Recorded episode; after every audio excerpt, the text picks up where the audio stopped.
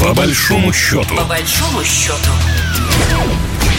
Здравствуйте, вы слушаете программу «По большому счету». Меня зовут Екатерина Шевцова. Напомню, наша программа о самых э, интересных и самых ярких экономических событиях нашего союзного государства России и Беларуси.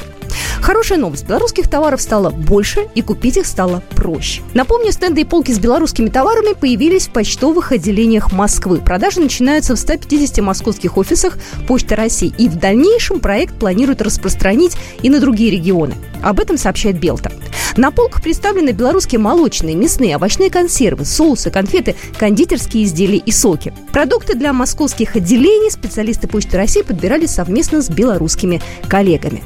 Ну и совсем, опять же, недавно магазин товаров из Беларуси открылся в Подмосковью. И там тоже собрано все самое лучшее по цене и по качеству. И вот идея открыть такой магазин в Подмосковье возникла еще весной, когда с российского рынка стали уходить иностранные бренды. Торговый дом «Белру» – это результат совместной работы Союза женщин России и Беларуси. От концепта до реализации всего лишь несколько месяцев. И главная идея – европейское качество по доступным ценам. В планах на ближайшие пять лет вырасти в крупную сеть. 85 таких магазинов должны появиться по всей России, включая Дальний Восток. Как буквально недавно э, говорил Леонид Брич, заместитель председателя комиссии парламентского собрания по экономической политике, промышленности и торговле, в интервью газете «Союзная вече», после ухода некоторых западных западных компаний союзное государство делает ставку на кооперацию и импортозамещение. Идет переориентация транспортных потоков из недружественных стран на другие направления, и Россия остается для Беларуси стратегическим торгово-экономическим партнером, и ситуация в мире все еще больше укрепила сотрудничество. И вот сегодня мы поговорим о том, а, что же из белорусских товаров доступно для россиян и наоборот. Опять же, в преддверии Нового года мы поговорим и о новогоднем столе в том числе. Сегодня с нами на связи Николай Межевич, доктор экономических наук, профессор кафедры европейских исследований Санкт-Петербургского государственного университета. Николай Маратович, здравствуйте. Здравствуйте. А, помните то время, когда к нам из Европы привозили пармезан э, через Беларусь и другие э, такие, э, так скажем, деликатесы? А, сейчас эта ситуация изменилась или нет вот в данный момент? С удовольствием, с удовольствием поделюсь своим мнением. Кстати, если э, честно, это крайне серьезная тема, и она имеет вполне экономическое, в том числе теоретическое измерение.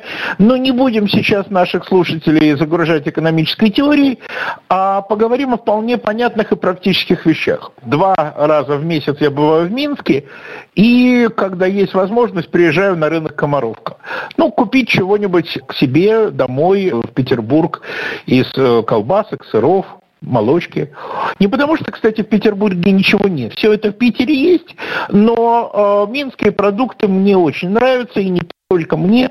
Э, Республика Беларусь э, известнейший поставщик высококачественных продуктов питания на российские рынки, но Комаровка – это кооперативный, колхозный рынок, да, и можно купить что-то вот по собственному вкусу. Но переходим к самому главному. А, до недавнего времени, ну еще конкретно даже до весны этого года, на белорусском рынке продавался сыр джугас, а, литовский такими вот треугольничками. Сегодня на его месте лежит белорусский сыр, сыр президент в очень похожей упаковке, но полностью белорусский. А, белорусы не очень быстро, но наладили собственное производство высококачественного продукта, практически идентичного по качеству, но существенно более дешевого по цене. Сколько таких примеров? Миллион. В Гродно начали выпускать хамон. Э, может быть, кто-то не знает, да, хамон в основе имеет, ну, скажем так, это свинина, да, э, вяленая свинина.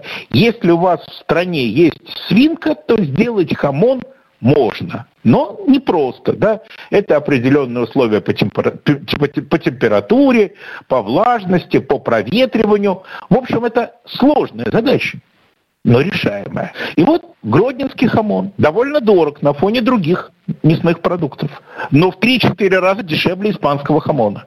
Которого сейчас особо-то и не купишь. Николай Марович, ну я тут я понимаю. Нет. Да, можно импортозаместить некоторые товары, тут я даже не спорю. Так уже. Да, но какие-то вещи невозможно. Ту же самую норвежскую, э, я не знаю, лосось или что-то еще такое, то, что, ну, вот как-то попадало к нам раньше через Беларусь. Эти пути дороги закрыты сейчас? А, что касается норвежского лосося, это вообще уникальная история. Да, была такая известная книжка «Путешествие Нильса с дикими гусями», тоже про Скандинавию. Так вот, лосось, он вообще путешествует очень необычно. Его ловят мурманские рыбаки, продают э, в Норвегию, то есть ловили мурманские рыбаки, продавали в Норвегию. Дальше через посредника эта продукция попадала э, в Польшу и далее Беларусь, и затем оказывалась в России. Слушай, да пусть в том числе какой, уже в виде переработанной продукции. И э, сейчас, в том числе э, на уровне федерального центра, решается вопрос, а не сократить ли эту дорогу? Если норвежские рыбаки ловят настоящего дикого, э, дикого лосося, это дорого. Дорого, безусловно, я подчеркиваю, для всех.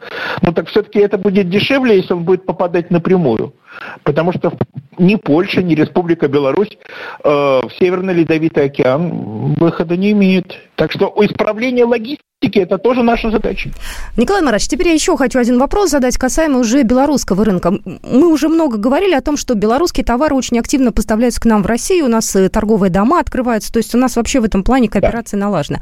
А вот в обратном э, порядке, ведь в Беларуси наверняка будут рады нашим дальневосточным деликатесам, э, из того же Мурманска морепродукты. Вот этот путь, он налажен или нет? И сложно ли вообще все это организовать, эти цепочки поставок? Значит, э, этот вопрос в числе приоритетных. Я не могу сказать, что в Минске э, или в Могилеве или в Гродно нет российских товаров продовольственного сектора. Э, безусловно, этот процесс должен быть взаимный. То есть оба рынка должны быть фактически единым целым. Тогда будет конкуренция. Ну, понятно, что конкурировать с э, лососем, э, ну хорошо, неркой дальневосточной э, в Республике Беларусь некому, да? А вот, э, например, наши чипсы и белорусские чипсы могут вполне находиться в состоянии конкуренции. А это верный путь к снижению цен, к повышению качества. Ну, по мне так белорусские вкуснее уж, извините мне нравится больше. А, по мне тоже ленточные вкуснее. Ну, кстати, я знаю даже ответ почему. Почему? Потому что у нас производство чип, чипсов попало в руки иностранного капитала, в том числе польского, а белорусы сохранили свое национальное производство. Кстати, уж как из картошки сделать прод, э, вкусный продукт питания, естественно, белорусы знают хорошо. Традиции, знаете ли.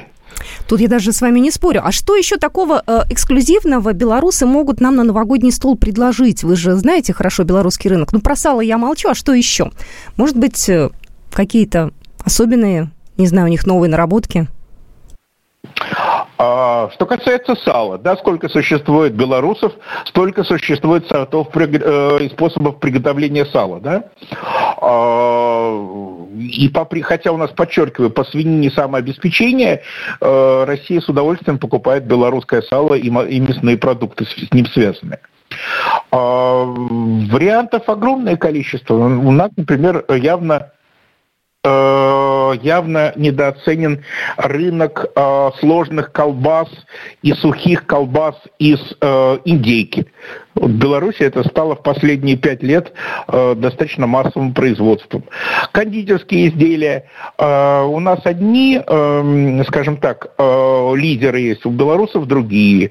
Ну, сошлюсь на пример вот крупных конфет с сложной фруктовой начинкой. Мы сейчас э, движемся и в России, и в Беларуси по этому пути, но немножко разными путями. Такая вот конфета грамм на 35-40. Очень интересное направление. Кстати, в Советском Союзе у нее были предшественники. Вот, то есть э, нормальная конкуренция, э, от которой все будут выигрывать. В продовольственном рынке здесь даже государство э, может не особо помогать, лишь бы не мешало. Меня больше сейчас беспокоит проблематика производственной кооперации. Э, в сельскохозяйственном машиностроении, в тонкостроении, э, в транспортном машиностроении. Вот тут, конечно, посложнее. А с продуктами питания э, с Божьей помощью и при поддержке двух президентов справимся. Ну, то, что касается там, производства машиностроения, это уже импортозамещение. Тут работают очень, я так понимаю, продуктивно уже и на следующий год есть планы. Да. Ну и последний вопрос. Очень много говорили о, о продовольственной безопасности. Летом об этом говорили, весной. Грозит ли нам, опять же, какой-то кризис на рынке продуктов? Можем ли мы сказать вот к декабрю, что у нас вообще нет никаких проблем в союзном государстве с этим, что у нас все хорошо и даже никаких опасений быть не может?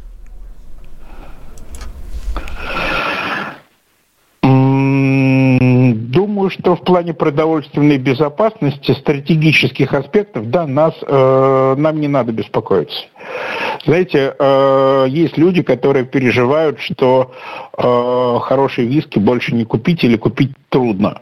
Э, но мои белорусские друзья, все патриоты, говорят, что имея свою, свои настойки, свои наливки, свою белорусскую водку, э, свое белорусское пиво и показывают на меня пальцем и ваш э, дружественный э, дербенский коньяк, э, мы продержимся при любых санкциях.